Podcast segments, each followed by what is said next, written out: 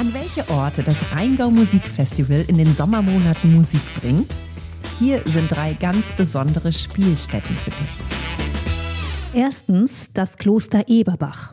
Und in diesem Fall auch letztens, denn in der Basilika des Klosters, da findet traditionell das erste und das letzte Konzert des größten privaten Musikfestivals in Europa statt. Was übrigens gar nicht so unkompliziert ist, wie du hier hören kannst.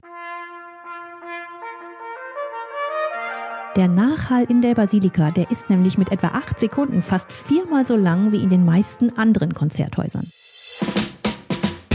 Zweitens die Konzertmuschel im Kurpark mitten in Wiesbaden. Ein sehr schönes Beispiel für die Grundidee des Festivals, nämlich besondere Musik an besondere Orte zu bringen.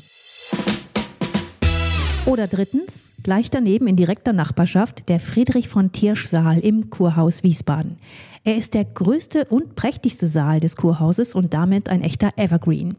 Wenn du mehr über das Festival hören möchtest und darüber, was alles passieren kann, zum Beispiel wenn eine bekannte Pianistin ihre Noten verlegt, dann hör dir den Podcast Short Stories of Wiesbaden an.